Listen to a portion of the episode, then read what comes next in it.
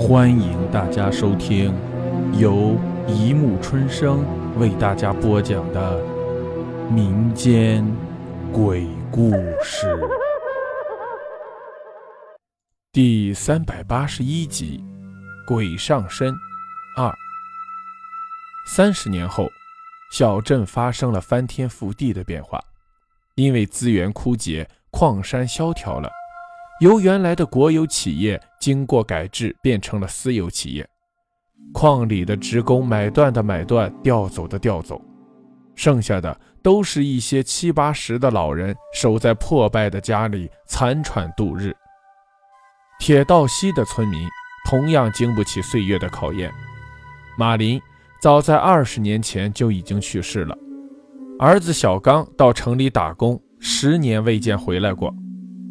丁玉莲过起了隐居的生活，十年了，镇上的人们似乎没有见过丁玉莲上过街。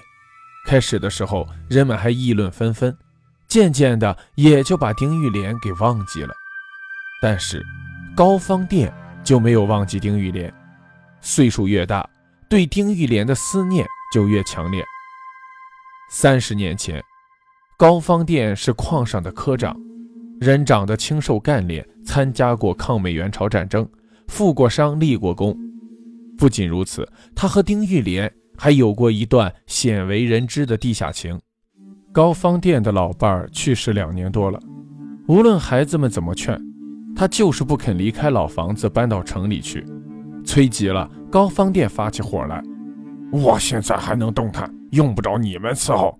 等我去见马克思了，你们把我发送去就行了。”回家，回家，过你们自己的日子去。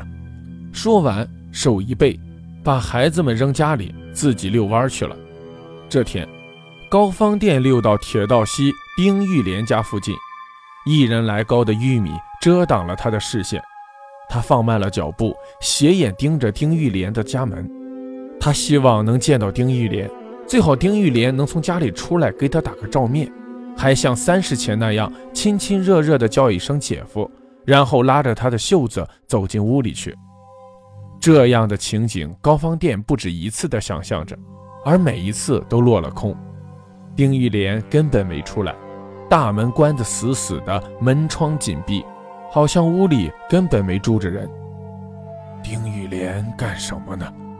一个孤苦伶仃的老太太死在家里都没人知道，哎，造孽啊！高方店心里想着。禁不住探头往院里望，一阵小风刮过来，高方店身上一激灵，他赶紧跑进玉米地，方便起来。小玉，小玉，几声凄惨的呼声从身后传来，高方店赶紧系上裤带，从玉米地里跑出来。呼叫声没有了，四周死一样的寂静，丁玉莲家还像刚才一样没有一点动静。明明是丁玉莲的喊声。这一会儿功夫咋又没影了呢？高方殿思索着。哎，还好，玉莲没事，最起码还活着。高方殿稍稍放下身来，背着手顺来路返回了。这天晚上，高方殿感觉不舒服，早早的躺下了。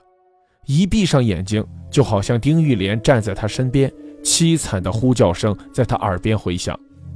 他坐起来，点着了一支烟，大口吸了起来。过去的事情，就像电影一样在他眼前浮现。哎，那个捂红绸子的娘们是谁呀？站在人群里看秧歌的高方店心想：好活泼风骚的娘们，根本就不像是农村的。高方店是年前转到矿业上的，他不认识丁玉莲，但对丁玉莲很感兴趣。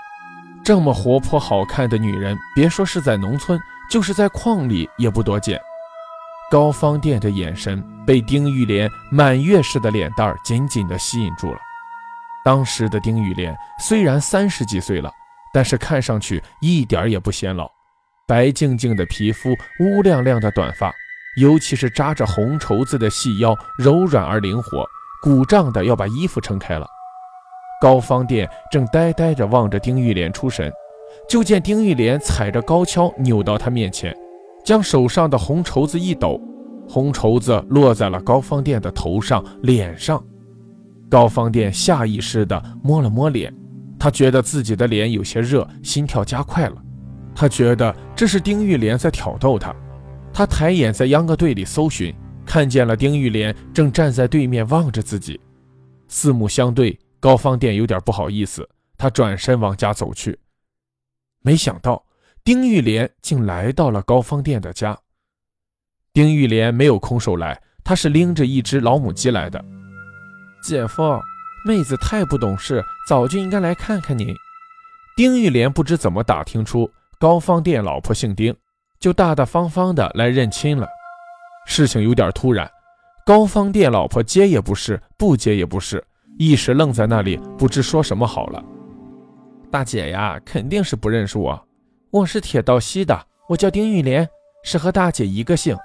说姐姐也姓丁，这不我就厚着脸皮来认姐姐了。姐姐要是不嫌弃，就收下我这个妹妹，往后姐姐也多个说话的。妹妹身板硬实。姐姐有什么活不愿动弹，就指使我，我不怕干活的。好，好，我们就当亲戚走动。高方店老婆很喜欢这个天上掉下来的本家妹妹，一手接过老母鸡，一手拉丁玉莲坐下来。高方店也回过神来，接过老婆手里的老母鸡，来到院子里。小姨子，一下子多出个好看风骚的小姨子。高方店心里美美的。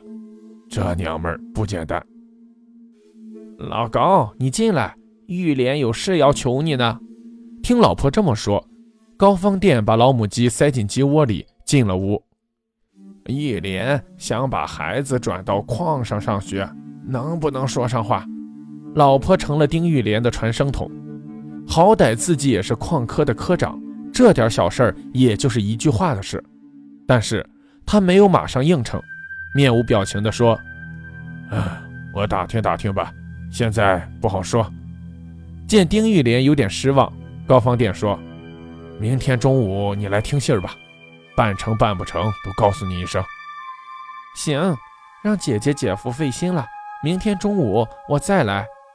丁玉莲接过话音，告辞走了。老婆对高方殿说：“这个妹妹真不错。”说话办事也挺爽快的，快给办了吧。